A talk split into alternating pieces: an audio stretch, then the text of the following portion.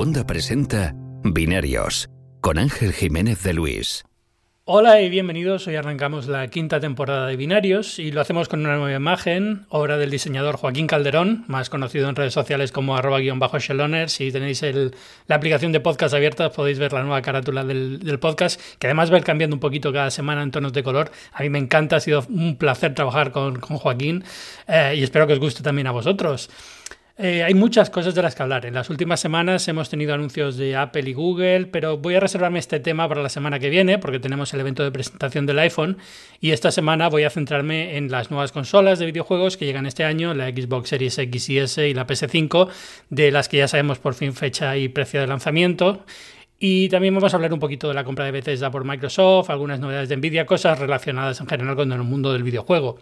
Y para hablar de todo esto, y con un poco de suerte también a lo mejor me ayuda a montar un PC, me acompaña esta semana Alejandro Marquino, que es el conductor de Pulsa Start, un podcast casi diario sobre videojuegos aquí en Cuonda. Iba a hacer la broma y decir que es casi mensual, pero yo soy el primero que nunca cumple con los plazos de este podcast, así que no estoy como para hablar. No fastidies, que últimamente sí que estoy cumpliendo muy bien. Sí, sí, no, por eso, además, que últimamente estás cumpliendo muy, muy bien. O sea, este, habría sido completamente inmerecido. muy, muy gratuito. Bueno, Marquino también es parte de otro podcast que no vamos a mencionar porque va a salir muy pronto en la parrilla de Wanda. Em, y además de, bueno, gran cocinero y persona. Así que nada, oye, muchísimas gracias por acompañarme en este inicio de temporada. ¿Qué consola me compro? Eh, bueno, de momento yo he venido con un objetivo, es que acabes el podcast queriendo gastar mucho dinero en un PC. Pero... Eh, entonces, cuando tengamos eso cubierto, lo de la consola, la decisión será más sencilla de tomar. Bueno, por cierto, el otro podcast, eh, por supuesto, es Cliffhanger. Eh, si no lo conocéis, mejor. Eh, si lo conocéis y ya sois adictos, pues ya sabéis de qué va todo el tema, ¿no? sí. Pero, pero es eso, si no lo conocéis, no, no busquéis. No busquéis, no busquéis exacto. De, ya tenéis la información ya a vuestro riesgo, lo que queráis. no, lo, del PC lo hablaremos, porque es probable que acabe comprando un PC. Estoy, estoy dándole vueltas desde que salió el Flight Simulator. Todavía no, no estoy 100% convencido ni tengo muy claro qué voy a hacer, pero estoy dándole vueltas. He visto alguna carcasa bastante fea y a lo mejor opto por eso. A ver, es un momento, o sea, si hablas de consolas, si hablas de videojuegos, de la situación actual del gaming en general, hay que hablar de los PCs, porque creo que nunca han estado en tan buen momento. El jugar en PC nunca ha sido tan accesible con tantas opciones y nunca ha sido tan satisfactorio. Pero bueno, luego te ayuda a montar un PC. Sí, sí, pero, pero por eso quiero hablar, porque además, digamos que afecta un poco a la decisión si me compro una Xbox o no. Porque eh, totalmente, lo, que, lo que no me parece lógico, y ahora hablaremos de esto, es tener un Xbox y un PC al mismo tiempo, porque al final cabo los juegos están en los dos, por así decirlo, ¿no? Sí, ahora, ahora entraremos en detalles, pero al final lo Microsoft como está entendiendo el PC y la Xbox es como, o sea, está entendiendo una plataforma donde Windows es otra consola para ellos, es otra plataforma. Entonces es lo que tú dices, eh, la Xbox es una opción muy buena para quien no se quiere ir a la Master Race, que todos sabemos que implica sobre todo, aparte de espacio, mucho gasto y por otra parte lo que comentas tú, quien tiene un PC dedicado a gaming, un PC muy potente, es tontería que se compre una Xbox donde va a jugar exactamente a lo mismo y quizás con un rendimiento algo inferior, ¿no? Pero bueno. Vamos a hablar de todo esto, va a ser divertido. Además, eh, voy a tener que confesar cuánto hace que no monto un PC, pero bueno. Eh, vamos a hablar de consolas primero, ¿vale? Eh, sí, claro. Cuando acabamos la temporada pasada todavía era un poco una incógnita. Sabíamos qué consolas iban a venir, la Xbox Series X, creo que la S incluso ya se había nombrado, la, la PS5 un poco se sabía cómo iba a venir.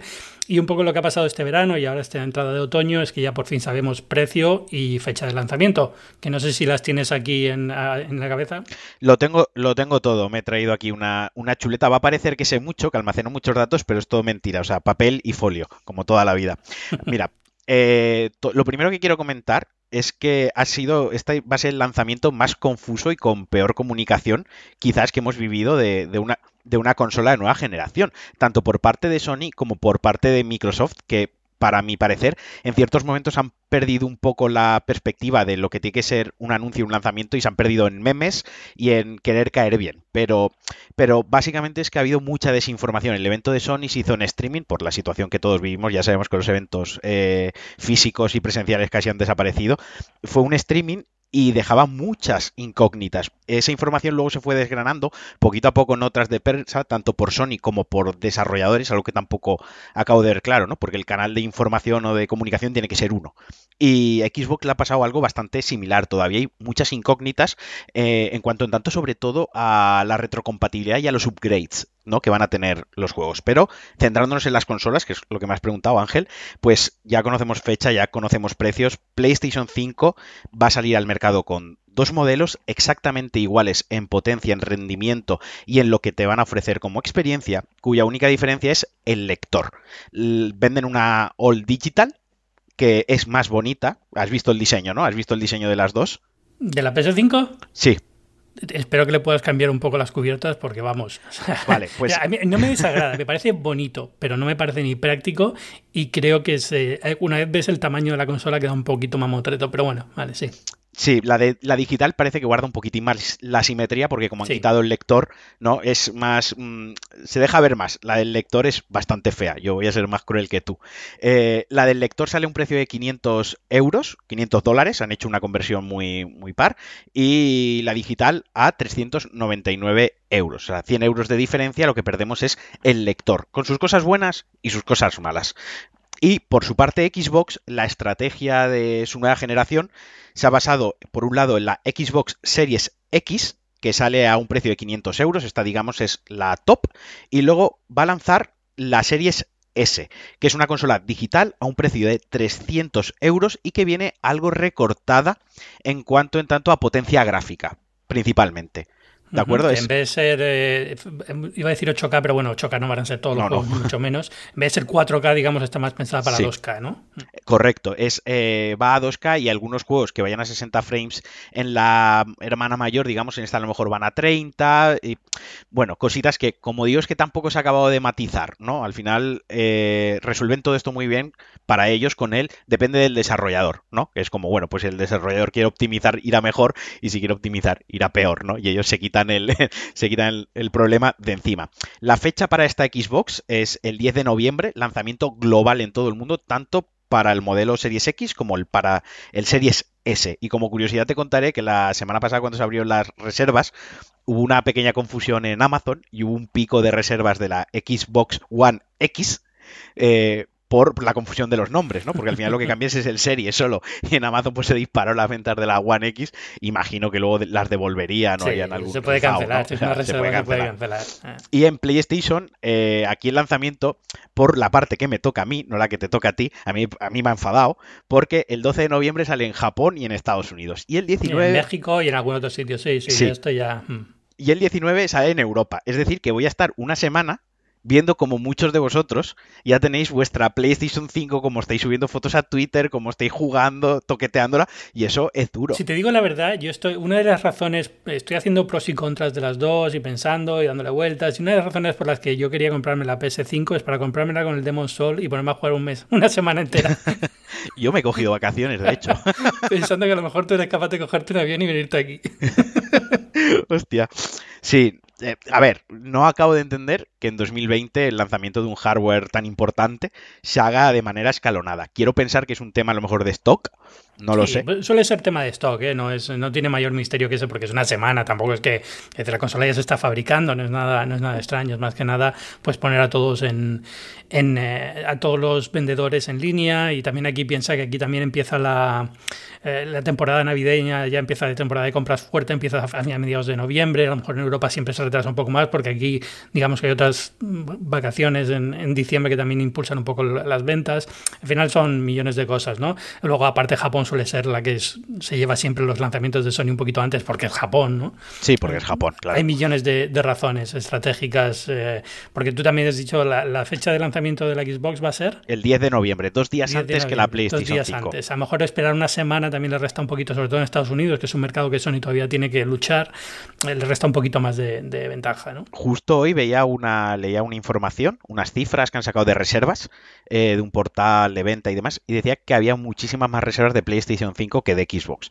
Así que a ver qué tal, porque parece que va a estar interesante la semana de lanzamiento con las cifras de ventas, el volumen, porque sabes que a veces hacen las ventas y las distribuidas, ¿no? Sí. A ver cómo... Hombre, generalmente en, las semanas de lanzamiento distribuidas y ventas son esas las mismas porque te vende todo lo que hay. Sí, claro, porque es un poco más cuando empieza a haber stock que no se vende. Pero bueno, para centrarnos ¿no? en cuál me compro, quien esté escuchándonos o quien esté con dudas, lo primero, lo fácil es entrar por él, qué consola es más potente, ¿no? Perderte en teraflops, perderte en resoluciones. Al final, el resumen o lo que yo le diría a quien nos esté escuchando y no se quiera calentar demasiado la cabeza es que la potencia de ambas consolas es muy, muy similar. Lo, lo, importante, el core donde está el avance generacional va a estar en los discos duros estos de alta velocidad, eh, que van a permitir que los mundos abiertos se carguen muy rápido, que se pueda acceder a datos más rápido en el disco duro, eh, saltos dentro del mapa y, bueno, pues virguerías que veremos más que un salto gráfico como tal, porque el salto gráfico está en que van a poder eh, trabajar con la tecnología RTX de, como de Nvidia, que ya es bastante conocida, lleva pues un par de añitos, tres añitos rodando ya en PC y demás, y luego pues al final ambas consolas, las, la Series X, eh, al igual que PlayStation 5, va a ir a 4K y en teoría pueden alcanzar los 120 frames, también en algunos juegos. Por eso digo que al final yo creo que decantarse por una consola o por otra es más por el tipo de jugador que seas, si te importan más eh, los exclusivos, y quieres irte más a, las videoconsolas como un servicio, los juegos como un servicio como un Netflix y lo que tú decías, si tienes un PC en casa, si tienes afinidad a ciertas sagas y demás. Pero no es una cuestión de potencia, no es una cuestión de la PlayStation 5 es mejor que la Xbox o, viceversa. Sí, en general, y da igual aunque lo sea o no lo sea, porque al final este tipo de, cosas no, digamos, no influye, ¿no? O sea, al, final lo que importa es los juegos son buenos, están hechos generalmente a medida para cada consola y al final da igual que sea mejor o más potente, porque digamos que los que son multiplataforma tiran al mínimo común denominador y los que son específicos para cada plataforma, pues aprovechan la plataforma lo mejor que pueden, ¿no? Correcto. Eh, yo allí la duda que tengo yo he sido um, muy de Xbox siempre. Yo tuve la PlayStation original pero luego eh, me pasé a la Xbox, eh, la Xbox 360 y, y, llegué, volví a PlayStation con la 4. Eh, he, sido, he estado muy contento con la PlayStation 4 y 4 Pro. He disfrutado muchísimo de los que sé que son exclusivos y van a seguir siendo exclusivos, ¿no? Pero, pero claro, todavía estoy ahí un poco. Para mí, la duda, más incluso que si PlayStation o Xbox, es, con o sin disco. Y todavía no te creas que lo tengo muy claro lo que quiero. A ver, yo ahí, yo aquí me mojo siempre y digo que ya, por la estrategia. Mm. Sí, pero sobre todo por la estrategia de precios, tío. Porque si me rebajas solo 100 euros yo me quedo la del disco porque siempre puedo prestar el juego a un amigo, siempre puedo ir a una casa de compra-venta de juegos a vender o comprar algún juego, ¿no? Y los juegos van a costar lo mismo. Que ahora, si quieres, hablamos del nuevo estándar de precios para la nueva generación. Sí, porque, eh, pero aquí, aquí estamos un poco en la cosa. Yo soy muy de comprar de segunda mano, ¿eh? Y, casi todo, y no juego casi nunca, muy raro que juegue, salvo que tenga la suerte de que me envíen una copia de prensa o lo que sea, es muy raro que juegue cuando sale un juego.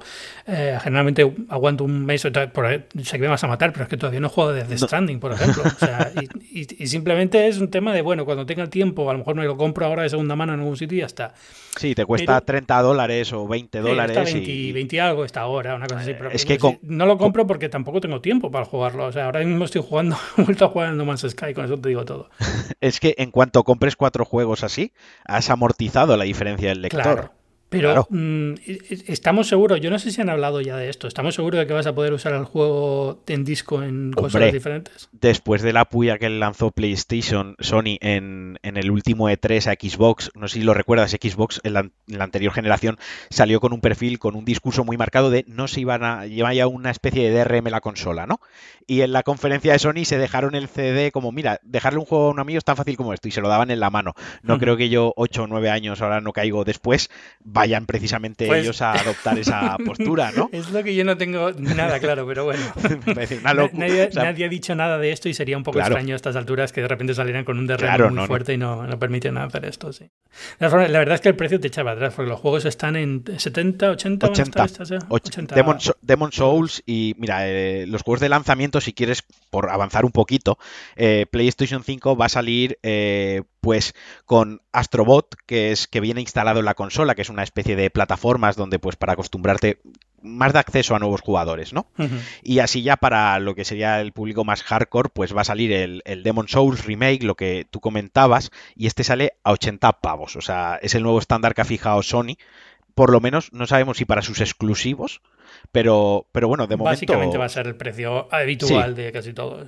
Y luego el Spider-Man Miles Morales, que con este sí que ha habido desinformación y ha habido bastante historia, porque por una parte sale el Spider-Man Miles Morales, que es una especie de eh, standalone del Spider-Man Insomniac que salió hace dos años, eh, que lo puedes comprar solo por 60 dólares, 60 euros, o puedes comprar el Ultimate, que te va con, con este standalone y aparte te viene con el Spider-Man eh, upgradeado, con las mejoras para PlayStation 5. Y ahora tú dices, ¿y si yo lo tengo, o alguien que nos esté escuchando, yo lo tengo en Play 4, como va a ser compatible con Play 5, ¿se va a ver mejor? No será retrocompatible, pero no llevará mejoras. Si quieres las mejoras, tienes que comprar el juego en PlayStation 5. Por eso te digo que entre que no lo han informado del todo bien, no sé si ha sido intencionado porque sabía que igual se les podían tirar un poco encima, o, la estrategia que es un poco confusa, lo de los precios es así un poco, pues, para pensarte eso, comprar una consola física con lector físico, y lo que tú dices, oye, si juego ahora el Demon Souls de salida, pues dentro de dos meses, cuando me canse me lo haya pasado, juego el Spider-Man más barato, o al revés, ¿no? Sí, es, muy frustrante de todas formas esto de los upgrades y los, y los parches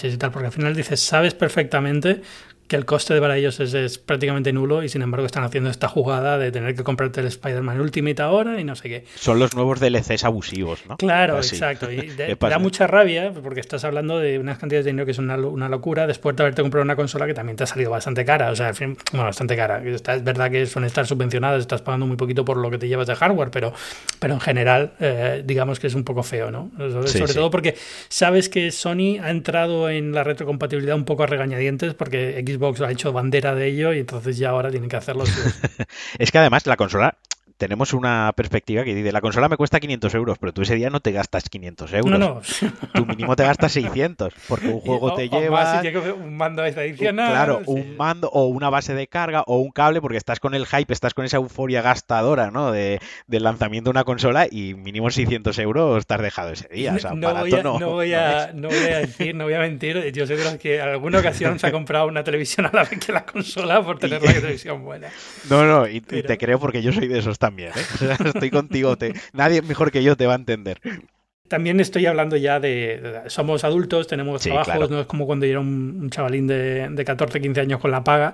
Y entonces, gracias a Dios, hoy no tengo muchos vicios, me puedo permitir incluso a lo mejor pensar en comprarme tanto la Xbox como la PlayStation.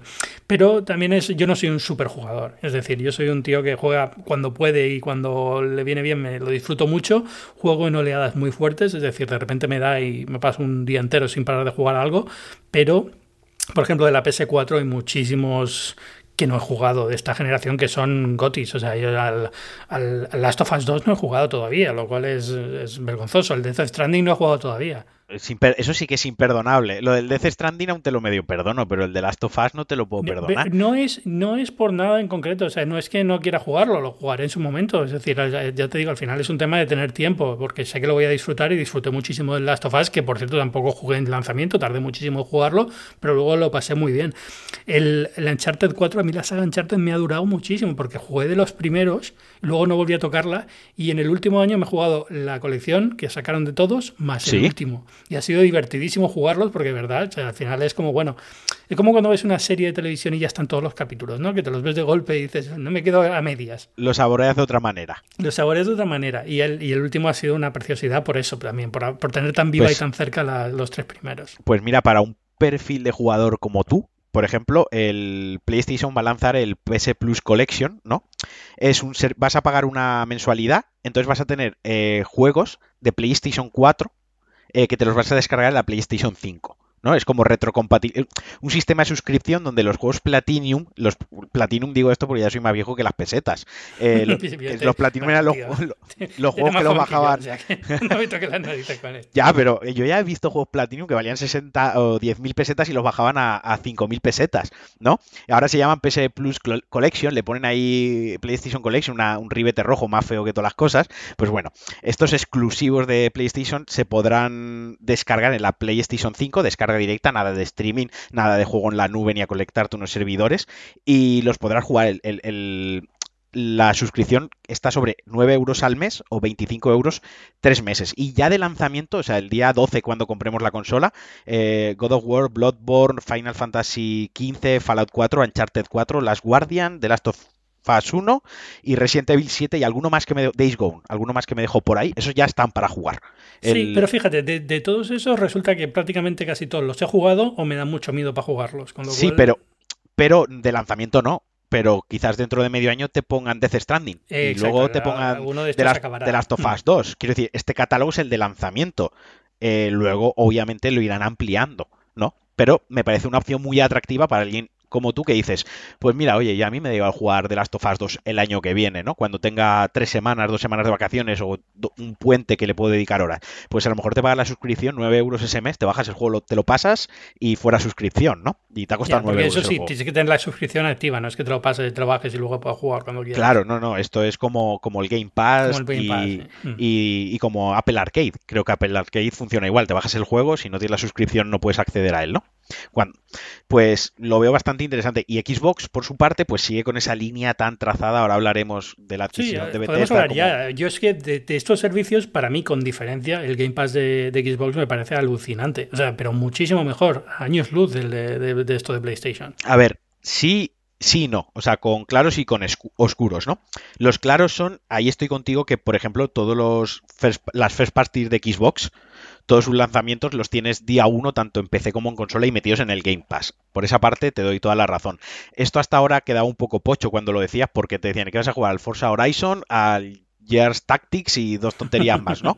Claro, con la adquisición de Bethesda esto cobra más sentido. Esto ya tiene, tiene otro color. Y luego sí que es cierto que el resto del catálogo no lo quiero tildar de morralla porque hay juegazos, pero sí que suelen meter juegos de hace 3, 4 años, ¿no? Juegos que si en 4 años no los has jugado, pues bueno, a lo mejor te lo bajas, juegas un rato, a lo mejor te pases alguno, pero si eres hardcore, por ejemplo, mm, tiras al final a comprarte el juego, ¿no? Eh, pero aún así me parece súper interesante, lo que sí que es cierto que me parece súper interesante la estrategia, de decir, mira, tú pagas 12 euros al mes y tú tienes esta biblioteca de juegos. Algunos van entrando, otros van saliendo y los exclusivos los tienes aquí. Y los puedes jugar tanto en el PC como te mueves a la consola y el, Game Pass está pagado, ¿no? Está todo pagado. Sí, y, los juegos, eh, es que los first party, tú hablas de esos, pero es que el Fly Simulator tiene más lejos, está ahí. Sí, el Fly Simulator. ese juego son fácilmente 90 dólares o 60 dólares, 70 dólares tirados o 70 euros. Sí, sí, sí, eso te doy toda la razón.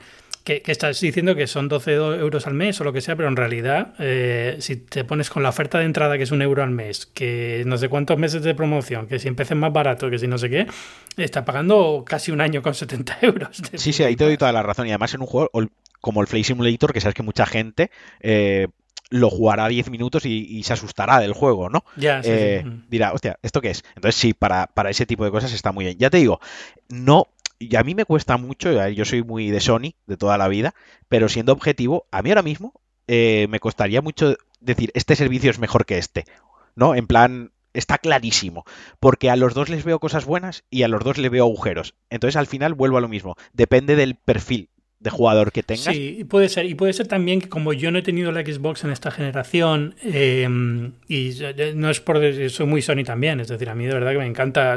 He disfrutado de la PlayStation 4 y de la 4 Pro, una barbaridad. Pero, pero es verdad que no he jugado a muchos juegos que son eh, interesantes y han sido definitorios de esta generación, como por ejemplo Ori. Eh, porque simplemente no tenía acceso a ellos, no he tenido PC porque uso Mac y no tenía PlayStation, pues me he quedado un poco ahí en el, en el aire. Sí, la verdad es que para eso está bastante, bastante interesante. Y, e insisto, también luego está el tema de la retrocompatibilidad. Además, con el Game Pass, ahora han incluido el EA Play. Que el EA Play era el servicio de Electronic Arts eh, igual de suscripción, que honestamente pues no se estaba comiendo una rosca, ¿no? Porque eh, por circunstancias generales, porque al final en PC tienes que tener Origin, tienes que tener el Epic Launcher, el GOG, el Steam, ¿no? Y al final es un, dolor de cabeza. Pues lo que han hecho ha sido mm, han hecho un partner y también estará incluida. Además tendrá el X Cloud que ya está activo en Android, que quiere decir que juegas en remoto a tu, a tu consola, a tu cuenta de, Xbox. Luego te incluirá el Gold, que es la antigua suscripción para jugar online que hacía falta pagar, y el Crossbuy con PC, que si compras un juego, aunque no estés dentro del plan de suscripción, dices, oye, este juego me lo quiero comprar. Te sirve tanto para Windows como para Xbox. Entonces, joder, la oferta o la propuesta, mejor dicho, es muy, muy interesante. Es que está muy Eh, bien. Está, en está ese muy sentido bien. tiene, una, tiene un- una ventaja sobre PlayStation muy grande. Tanto por la parte de tener el PC como apoyo, como por el hecho de que son más Claro. agresivos en la oferta que tienen online. entendiendo los videojuegos como un servicio, Xbox eh, se lleva se lleva al punto, ¿no? Eh, Lo que tú decías, PlayStation 5 está poniendo la patita, está sacando pues exclusivos en PC, está con Está esto viendo a ver hasta dónde puede llegar sin tener que girar, sin tener que ceder, exacto, sin tener que claudicar en este aspecto, porque PlayStation sí que es cierto que su apuesta, igual que la de Xbox está muy clara, la de eh, PlayStation sigue estando muy clara, que son exclusivos y talento. O sea, tiene unos estudios muy pepinos, tiene unos estudios con muchísimo talento y tiene muchísimo dinero Sony. Entonces, cheques en blanco a, a Guerrilla, Naughty Dog, a Sony Santa Mónica, pues te da, te da juegazos. Eso es así. Y te vende consolas. O sea, es innegable que un Uncharted 4 te vende consolas. Ya no te voy a decir Bloodborne porque eso es más nicho y es más para los tarados de Miyazaki como yo. Pero un, un Uncharted, que al final es una peli de, de Indiana Jones, que todo el mundo, hasta el que no juega videojuegos, lo reconoce y se siente atraído por ello, eh, te vende consolas. Y eso es, es, es innegable. No sé, a ver, ta- también es verdad que ahora que han comprado Bethesda los de Microsoft, a mí me han, me han conquistado directamente. O ¿Cuántos sea, se con han, ya- se han gastado? Una barbaridad, ¿no? Eran 7.400 7.500. millones. Es que es una, una locura. Pero también te digo una cosa, ha sido un golpe de efecto. O sea, a, a mí, que tenía muy claro, hasta, hasta ese momento que se anunció, digo, a mí la, la Xbox no me, tampoco me llama tanto. Ese, en ese momento la empecé a ver con otros ojos. ¿eh? Sí, y, no, claro. Y supongo que como yo, muchísimos. Yo soy muy de Bethesda. A, mí me A ti te encanta Skyrim, ¿ves? Estoy hasta las narices de comprarme Skyrim en, en generaciones diferentes. La tengo en Switch, la tengo en Xbox 360, la tengo en PlayStation, En la en PC. en, en la Thermomix la tendrás también. Prácticamente. Es lo último que me Es- falta. Skyrim es el nuevo Doom en cosas, ¿no? Casi. Sí, exacto. Entonces, que tener la posibilidad de jugarlo sin tener que comprarme el juego con el servicio de, de mensual o lo que sea, y aparte es que se llevan eso, se llevan un catálogo brutal. Eh, te he escuchado en, en hablando en su momento de esto con. ah, ¿Con quién hablaste? Con, Con De ah, Cuba, con Javier. Sobre si van a mantenerlo exclusivo o no. Yo soy muy de la idea de que probablemente no. Es decir, el próximo Elder Scrolls a lo mejor no lo vemos en, en PlayStation. Y ese tipo de cosas, el Star Escape este que van a sacar ahora, ¿se llama Star Escape? Eh, Es- es- sí, sí, van a sacar el uno. Ahora me pillas en, juega- en fuera de juego. No, eh, hoy, Deadloop. Van a sacar Deadloop Bueno, por una Deathloop parte. es el de, el, de, el de juego de disparo en primera Sí. persona y tal. Con, Que ese es este exclusivo de Play ese 5. temporal. Ese está súper bien, tío. Que eso es, pero ese es, eh, ahí ya sale la primera incógnita, porque ese es exclusivo de PlayStation 5, ¿no? Bueno. Eh, Era. Era, claro, es que no se sabe. Y luego está el Space Sequel, dices, ahora mismo, que ese sí que ya han dicho que va a ser exclusivo de Xbox. O sea, ese lanzamiento sí que se va solo para Xbox. A ver, voy a hacer una cosa que me gusta hacer, que darle al teclado en el programa, pero bueno, Bethesda, empieza a aparecer mal Alex Liam. Eh, antes tenían aquí en la entrada un, una lista de todos los juegos que tienen. La verdad es que yo me he preparado un montón de juegos y estoy mirando por las por las esto, ¿cómo se dice? Por las chuletas que me he hecho y no tengo ese juego. O sea, me creo que me interesó poco en su día. en A su ver, día es que no se hice- sabe nada del juego. Básicamente Claro. el problema es ese, que hicieron el teaser, pero no hicieron nada más. Entonces no sé cómo... Ah, ahora, ahora mismo la- la- tengo una imagen aquí, pero es demasiado pequeña como para leer el texto y, y no sé cómo se llama el juego. Eh, Starfield, Starfield. Este- eso. Pues eh, bien, o sea, eh, por ejemplo, ese me llama mucho porque viene de Bethesda. No tengo ni idea del juego, como no tiene nadie ni idea del juego. Ni idea, Eh, claro, claro. El Fallout me los he tragado todos y súper contento. Es verdad que me gustó más el 3 y New Vegas que el 4, pero bueno, eh, quiero decir que son juegos fetiche para mí. El Skyrim, lo mismo. Anda que no he echado horas en un Skyrim y lo que venga ahora, genial. Entonces, si todo este tipo de cosas empiezan a desaparecer, para mí inclina muy rápido la balanza a favor de, de Xbox, ¿no? De Xbox, sí. Pero eso choca con lo que hablaremos luego del PC, porque en el momento que te montas un PC para jugar, digamos que ya tienes como la Xbox top, ¿no? Tope de gama, si quieres. Te la puedes, te puedes montar la, la máxima Xbox en tu casa. Entonces ahí es donde creo que se decanta principalmente quien vaya a comprar una consola u otra. De todas formas, sí que quiero añadir, para quien nos esté escuchando, eh, que yo creo que la propuesta de la Xbox S, la, la pequeñita, la digital de 300 euros que solo llega a 2K, me parece una opción buenísima para quien se quiera introducir en el mundo de las consolas, ¿no? Que no, que no sea hardcore, que no lleve muchísimo tiempo jugando y diga, le pique el gusanillo, oye, la nueva generación, o quien tenga hijos que diga, oye, le quiero comprar la consola nueva para que juegue al Fortnite, para que juegue esto con los amigos, pero gastarme 500 euros más una tele 4K y tal, pues no, no lo veo del todo claro. Pues por 300 euros tienes una consola super cuca, porque además es pequeña y es bonita, y, tienes acceso a la nueva generación. O sea, el, el precio, la barrera de entrada en 300 euros, creo que está muy bien, la verdad está genial y de hecho que ahora hablamos de lo del PC y, lo vemos, pero es que al final te lo pones a pensar y dices, mira, si voy a jugar a este nivel de cosas y tengo el acceso al Game Pass con la Xbox Series S y me cuesta 300 euros, tío, los números me salen muy rápido, ¿sabes? Es que, con 300, pensar lo que me cuesta la última tarjeta de Nvidia, me entran los sudores. A ver, ya te digo que con 300 euros no hemos comprado tu procesador, ¿sabes? o sea... que no hemos comprado ni la caja y, la fuente de alimentación. No, pero ahora también la caja te la, te la vendo rápido, ¿sabes?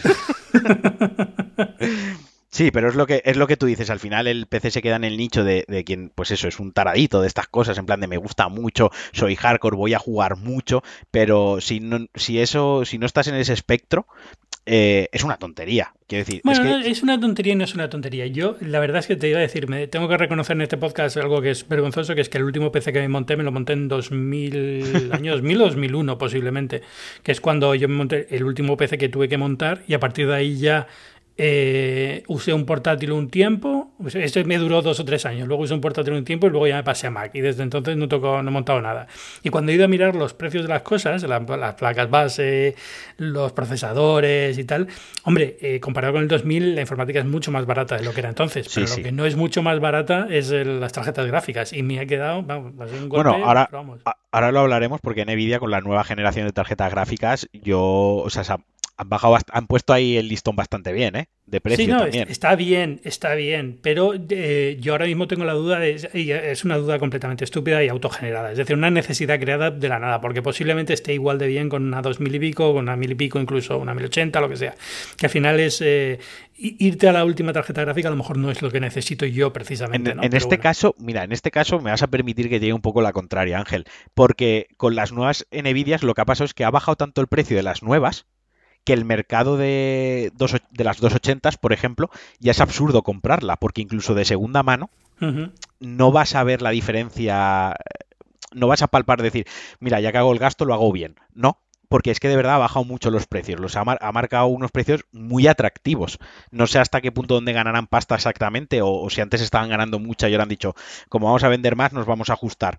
Pero es que eh, según fabricante y modelo, para hacerte una idea, una 370 RTX de 8 GB, que ya es, un, ya es ya es mejor que, el 90% de las gráficas de la generación anterior, según el fabricante, porque luego las gráficas sabes que hay fabricantes, ¿no? Está Asus, está Zotac, referencia más los que luego Exacto, y luego mejor refrigeración, las que se pueden hacer overclocking y tal. Pero yéndote a algo básico, pues eh, por sobre unos 550 euros, porque el precio creo que, pues es lo que te digo, sobre 500, 450, 600 la tienes. Y es una tarjeta gráfica que te va a durar mm, prácticamente años jugando a muy alto nivel.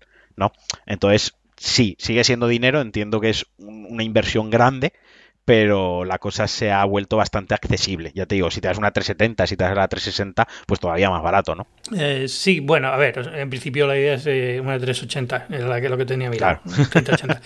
eh, pero bueno, mm, no, sé, o sea, es lo que te decía antes, ya no somos niños de 15 años, gracias a Dios, eh, no tengo muchos vicios en esta vida, este año no he salido de casa en ningún momento, he ahorrado dinero y a lo mejor es el momento de darme un capricho. Y sobre todo que quiero tener un PC ya no solamente por los juegos, sino por otro tipo de cosas, ¿no? El, sí, por... el, hecho que he perdido un poco el contacto con Windows que quiero tener, lo tengo de vez en cuando con portátiles y cosas así, pero, pero he perdido un poco la gracia de estar... Sí, por el ecosistema también Windows, sí, Y luego por otra cosa que ha pasado y es que Nvidia está haciendo cosas muy interesantes en audio, vídeo, streaming con las tarjetas, con inteligencia artificial y tal, que también ha anunciado algo estas semanas. Eh, que quiero probar. O sea, por ejemplo, yo estoy, yo estoy usándolo ahora en, este, en esta grabación. Tú lo estás usando, Alex Barredo también lo está usando, esto de que te, aísla el sonido y te... RT, el RTX Voice, que lo que al final es lo que hace es, pues por hardware y por IA, lo que tú estabas comentando. Hay programas que lo hacen por una caja de software, ¿no? Aquí en este caso Nvidia tira de la tarjeta y lo que hace es que, pues por una IA, por un algoritmo, elimina el sonido ambiental, hace un noise cancelling por así decirlo, que limpia mucho el sonido del audio, ¿no? Eh, y lo que tú dices es muy interesante, la verdad. Sí, pues, pues, ese tipo de cosas las quiero probar. Esta semana han anunciado, eh, digamos, este paquete de soluciones adaptadas a videoconferencia, con lo cual te giran automáticamente la cara para estar mirando a la cámara en vez de estar mirando a, la, a, la pantalla, ese tipo de cosas. Da mal rollito y todo, o sea, da mal rollito lo real que es, me refiero, o sea, cómo ha avanzado de rápido la tecnología del deepface y, y todo esto, ¿no? Que ahora ya con una webcam en tu casa con una webcam y un PC eh, ya puedes hacer que, finja que estás mirando, ¿no? O sea, me una chulada. Esto lo, hacen también los iPhone y, los, y las tarjetas y las tabletas, las iPad, eh, pero lo hacen solamente los ojos. Corrigen la, porque normalmente en el iPhone y en la tableta estás mirando la cámara siempre porque están, digamos, muy cerca uno de otro, no es como el portátil, ¿no? o en un ordenador que a lo mejor la cámara está un poco lejos, ¿no? Eh, y la verdad es que, hombre, funciona, pero da un poquito de mal rollo. A ver, es lo que estamos acostumbrados a ver en películas de ciencia ficción cuando la gente hace videoconferencias, no está mirando la cámara, está mirando la pantalla. Con lo cual es un poco lo que tú quieres ver ¿no? en, la realidad. Pero bueno, vamos a ver qué tal funciona. Y, solamente por eso ya creo que merece la pena probar y, tener al cacharrear un poco con un PC hace tiempo que no. No, y que te lo, vas, te lo, vas, te lo vas a. A ver, eh, te lo vas a pasar bien, porque el proceso de montarse un PC eh, está bastante guay, ¿no? Porque el proceso empieza, primero es qué quiero meterle al PC. Y cuando más o menos tienes clara la línea o la configuración, el setup que te quieres montar, empieza el juego de, pues busco en Amazon, busco en esta web, aquí lo tienen 10 euros más barato, aquí la tienen, me llega, me llega tres días antes, ¿no? Y eso pues con cada componente, porque son bastantes componentes. Y aquí le he rascado 50 euros, venga, va, pues le meto 50 euros más a la gráfica o al procesador. Es muy, muy divertido, entiéndase, ¿no? Es como, es bonito, tiene, te informas mucho, aprendes mucho porque empiezas a ver comparativas, empiezas a entender lo que quieres comprar o por qué lo quieres comprar. Luego está en la segunda fase, que es esperar a que te llegue todo como, como si fuesen reyes. Casi te va llegando un día, te, te, llega la fuente de alimentación y la caja y dices, bueno, no, no hago nada. Te llega por otro lado el procesador, que es lo más caro y lo más delicado y lo dejas ahí guardadito. Y luego por último llega el día de montarlo, ¿no? es, es un día de pillarte, iba a decir cervezas, no, porque igual cuando vas por la sexta no pones bien la pasta disipadora, pero te pillas unas Coca-Colas y una, unos Doritos y te pasas la tarde o el día ahí, depende de lo habilidoso que seas, en mi caso fueron tres días para, montar el, el, PC y luego pues ya sabes que a día de hoy rollo custom de rutear bien los cables, que quede bonito, ponerle algún RGB.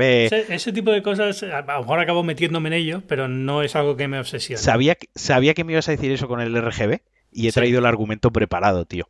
Eh, porque yo era muy escéptico del RGB y de los colorines, ¿no? De las lucecitas y demás. Hasta que me monté la, caja, yo tengo una NZXTH 510i, que es básicamente la que tenemos todos. Todos. es muy chula, es, porque es muy bonita. Y el RGB no es muy cara. Ah. No es muy cara, está en 100 euros en, España, por lo menos en Amazon. Eh, el RGB me ha venido muy bien porque cuando estoy por la noche, antes tenía que ponerme una lámpara LED, alguna luz, ¿no? De refuerzo para no quemarme la vista, y ahora utilizo la propia luz de la caja Hmm. porque la puedes configurar, te la puedes poner un blanco muy tenue, si quieres un color más cálido, y aunque parezca una tontería y parezca una pijada, por así decirlo, yo le he encontrado por lo menos una utilidad para mí, una utilidad real. Decir, bueno, pues me ilumina el escritorio un poco, me da un poco de luz de fondo y no me quemo la vista si tengo que ver un papel, el móvil, si quiero coger algo, no me hace falta una lámpara, ¿no? Es una, justificación, a lo mejor un poco flojita, pero a mí me sirve.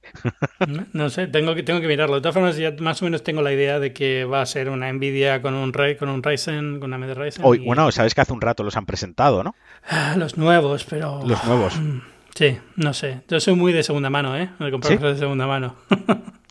o, de, generaciones anteriores baratas. Bueno, lo que nos sirve el, lo que nos sirve el lanzamiento o que nos presenten los nuevos es que marca el precio de lo que te va a costar de segunda mano, ¿no? Los que te gustan de, de, segunda mano. Está bien por eso, ¿no? Porque ahora es cuando es el momento, la gente le entra el ansia este de comprarse el nuevo y vende el que tiene en casa. ¿Has estado siguiendo el lanzamiento? He estado siguiendo un ratito muy breve la conferencia porque me estaba preparando el podcast y venía de trabajar. Se me ha solapado. He visto un poco por encima los precios. 5 de noviembre es el lanzamiento y el, de 8, el de 8 núcleos, el de 8 cores, que sería el Ryzen 7 eh, 5800X, que sería el gamer, ¿vale? Eh, en dólares son 450 dólares.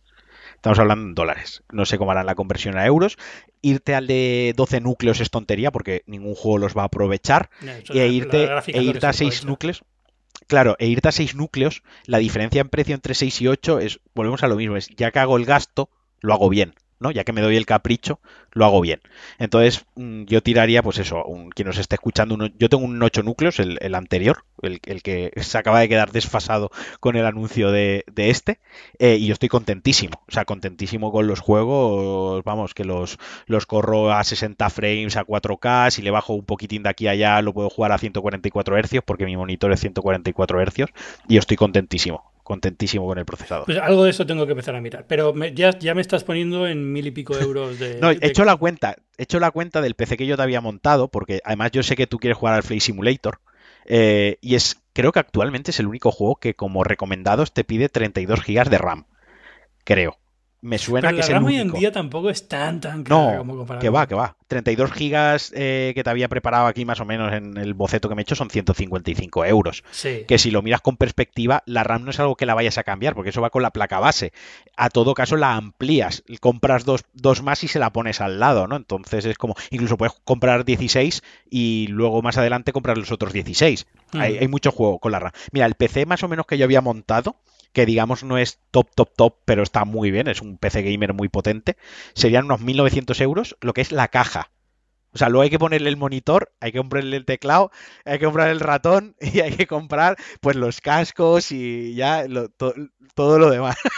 Madre mía, Apple y los precios. Hombre, la parte buena es que ratón tengo, cascos tengo, cosas así tengo, monitor tengo. O sea, al final cosas así tengo, ¿sabes? lo, que tengo que montar es caja, placa base, RAM, disco, eh, tarjeta gráfica, procesador y, y bueno, fuente de alimentación, lucecitas de colores si quiero ponerle y cosas así, pero ya digamos que el monitor, que es una parte importante, eh, ratón, teclado, accesorios, digamos, tengo todos los del mundo y más. Eso no es, no es problema, pero aún así se me va a mil y pico y al final es... Y aunque recortes, porque aquí, por ejemplo, le hemos puesto un tera de un disco M2 de estos que va a la PCI ya directamente conectado, eh, como el de PlayStation, que de hecho mm, PlayStation va a tener un puerto para ampliarlo directamente, eh, yo me he ido a uno de estos de un tera, ¿no? Eh, pero puedes recortar, puedes poner uno de 500 o incluso puedes ponerle un disco rígido si te pone por esas, ¿no? no, eh, pero no, o sea, es que, es, que ya que te, montas el PC para jugar, ya te lo dejas montado que por lo menos te aguante unos cuantos años y no te vas que andar trasteando con piezas y demás, o por lo menos es como yo lo veo. Que, te aguante, sí, sí, claro, evidentemente la gracia es esa. Pero claro, ahí es donde, donde entra la, la duda, ¿no? Entonces es como, ¿y si me compro la Xbox tope tope porque son 500 euros. Ya, y al final, son 500 versus 2000, ¿no? Tienes cuatro Xbox. Va a ser un, pepino, o sea, va a estar bien, voy a poder jugar casi a todo. Claro, no, no. A ver, y yo creo que por tu perfil de juego, o sea, no te quiero desalentar de que compres un PC, todo lo contrario, me encantaría que te comprases un PC y que y que aquí grabado hayas dicho, no, ratón, teclado tengo, y que dentro de un mes le dijese, eh, José Jacas, montame un teclado custom. Bueno, estoy, mirando, estoy mirando un teclado custom yo mío propio desde hace tiempo, pero al final estoy esperando porque yo no soy como Jacas dispuesto a, sufrir el teclado eh, ISO, este del el teclado con la inglés, por así decirlo. Me gusta que tenga las... Eh, no tengo tanto problema con que tenga la ñ y tal, pero sí que tenga la distribución ANSI típica de los teclados europeos. Pero al final acabas cayendo, es una droga ya, poco a poco, ese es el problema, poco a poco vas cayendo. Pero bueno, no sé, o sea, al final, a, ver, ¿sabes qué pasa? Que, que lo dices y dices, bueno, es que me, da un poco lo mismo una Xbox es mucho más barata, pero es verdad que no te da lo mismo y acabas perdiendo eh, Steam con muchísimos indies que no están en consola, con muchísimas cosas, ¿no? Sí, muchos juegos de la, por ejemplo, con la Epic Store Game esta, regalan juegos toda la semana y no estamos hablando de juegos malos ni juegos indie que no lo juega nadie. Estamos hablando de juegos bastante potentes y bastante buenos con encima, si te coges el juego gratis te dan 10 euros de descuento. El Star Wars este que ha salido las naves se te quedan 30 euros el día de lanzamiento, con descuento, con no sé qué. Quiero decir que es atractivo. Eh, sí que es cierto que el PC por contra, pues si un día te apetece editar vídeo en Windows, pues vas a poder editar vídeo en Windows, ¿no? Claro. Y si quieres grabar un podcast o quieres hacer... con una buena máquina para jugar, acabo con una buena máquina para muchas cosas. Para trabajar. Tengo un MacBook Pro que está muy bien, la verdad, pero bueno, también lo compré de segunda mano aquí hace un año, es de 2017. Y hombre, está bien, me sobra para todo lo que necesito hacer, ¿no? Pero es verdad que, bueno, eh, siempre lo dices, bueno, si te compras un ordenador de 1900 euros, va a ser muy buen ordenador para muchas cosas que hoy en día a lo mejor el MacBook le renquea un poco, ¿no? Vídeo en alta definición, cosas así. Que bueno, que siempre lo pongo como excusa, pero luego realmente yo no es que sea youtuber ni nada de esto, ¿no? Entonces, tampoco igual, pero bueno.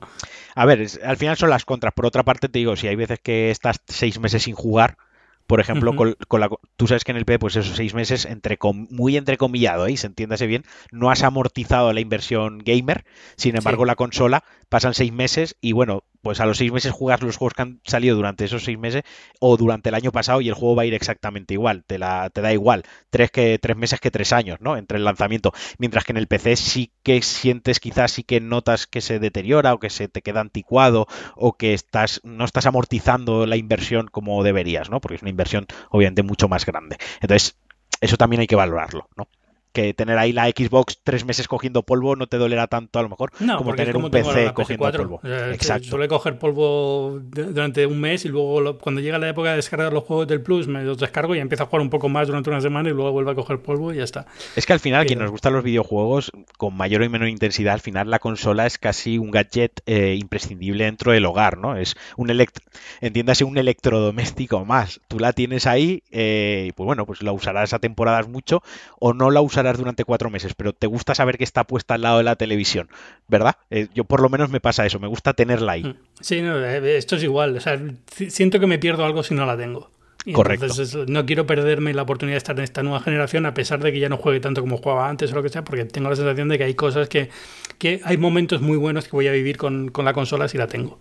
Entonces, bueno, acabará cayendo. No sé cuál todavía. No te creas que he salido del programa con una idea muy clara y tampoco sobre, sobre, el PC. Todo apunta a que voy a acabar comprándome un PC, pero todavía no tengo muy claro la, forma en la que va a pasar. Voy, a vivir intensamente a través de Twitter la experiencia. O sea, ya estoy preparando las palomitas y estoy abriendo una cerveza para disfrutar del espectáculo. Tenía, tenía por aquí un vecino que vende ahora una, una placa con un, con un Core con un Core i7 de hace dos años, una cosa así. Y digo, mm, por 100 euros, ah, se lo compro y empiezo con eso y veo que al final... Ah.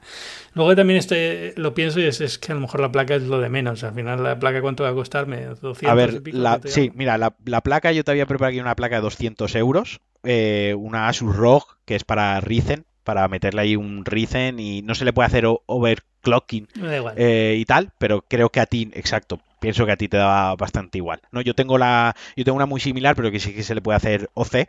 Eh, se lo he hecho, pero se lo he hecho más por el caldo de que ya que lo había pagado lo hago. no es que yo, me ponga aquí en modo hacker. yo no soy de los que se muere si el juego va a 60 en vez de 65. O a, en mi monitor no tiene 120 Hz. Al final ese tipo de cosas a mí no me importan tanto. Sé que si me meto en ese agujero ya no salgo. Es decir, una vez ya te gusta, ya no, es que además, otra cosa. Tener en cuenta que a tu edad ya empiezas a perder facultades visuales. y eso, ya, no me igual de bien, ya me da igual. Yo ya para 4K, ¿para qué? Con, con, con tú, ya, tú, ves 1080, te da igual 4K que 2K, tú los dientes de sierra ya no los ves, porque ya los difuminas tú, el, el anti-lazy lo lleves ya puesto. Exacto. es broma, Hazte una idea de la última vez que yo jugué en PC, porque, claro, échale, o sea, bueno, miento porque los, todos los E3 iba a la feria y jugaba lo que sea, ¿no? Pero pero hace muchísimo tiempo que no juego en PC y cuando yo jugaba en PC los juegos del año 2000, imagínate cómo eran. Pues ya sí, no, y todos estos, o sea, no... Pues nada, yo me he reservado, por cierto, yo me he reservado la PlayStation 5. O sea, yo hmm. careta fuera, yo voy totalmente a por PlayStation 5. Bueno, esto es otra cosa que te iba a decir, o sea, y a todas estas, suerte a quien no haya hecho una reserva ya para comprar el primer día, porque yo probablemente no pueda acceder a una PlayStation 5 hasta bien entrado noviembre. Pero fíjate cómo fue, se dio la cosa. Eh, abrieron las reservas aquí en España eh, en Game. El primer sitio creo que fue Game, ¿no? Sí. Y podías hacer reserva online para que te llegase a casa, podías hacer reserva online para recoger en tienda o podías ir a una tienda a reservarla.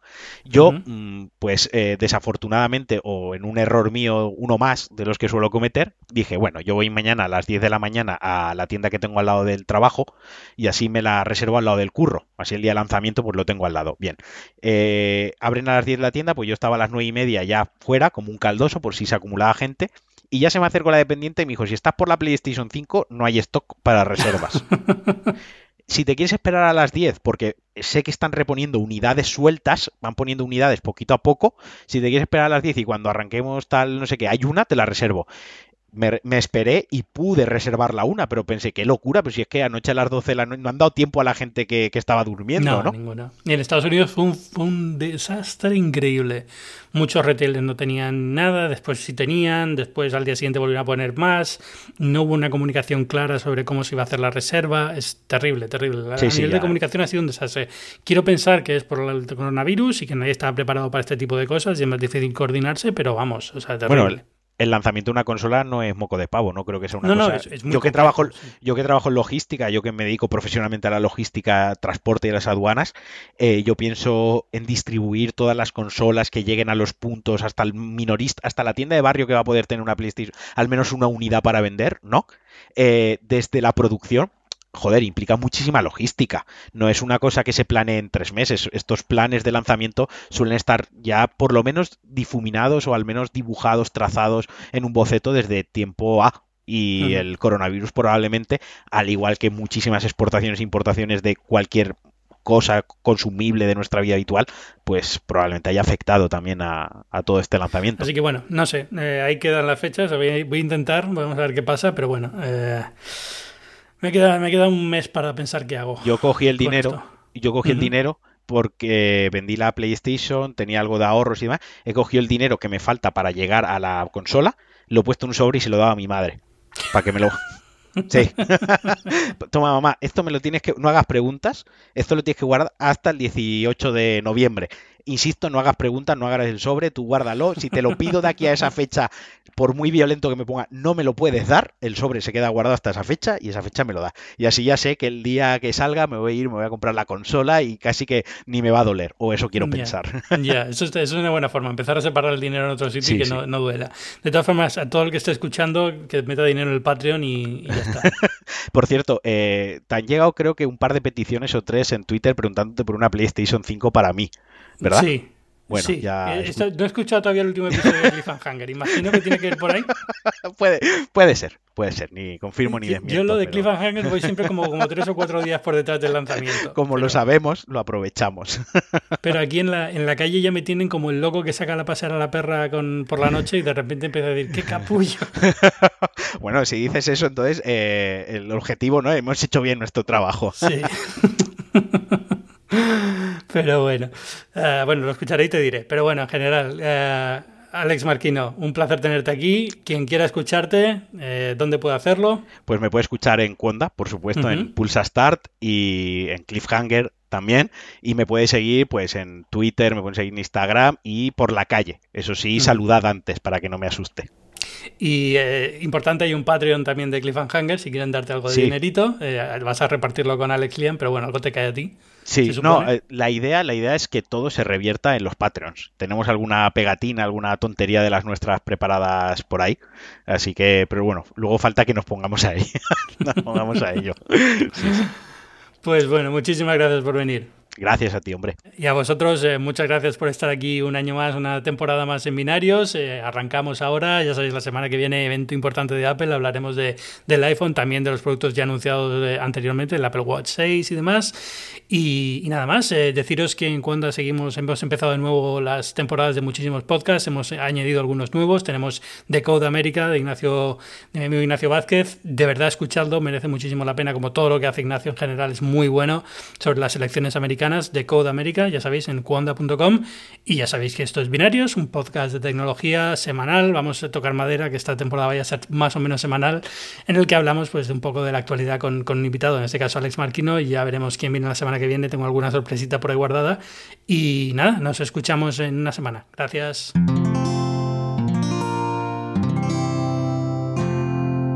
Puedes escuchar más capítulos de este podcast y de todos los que pertenecen a la comunidad Cuonda en cuonda.com.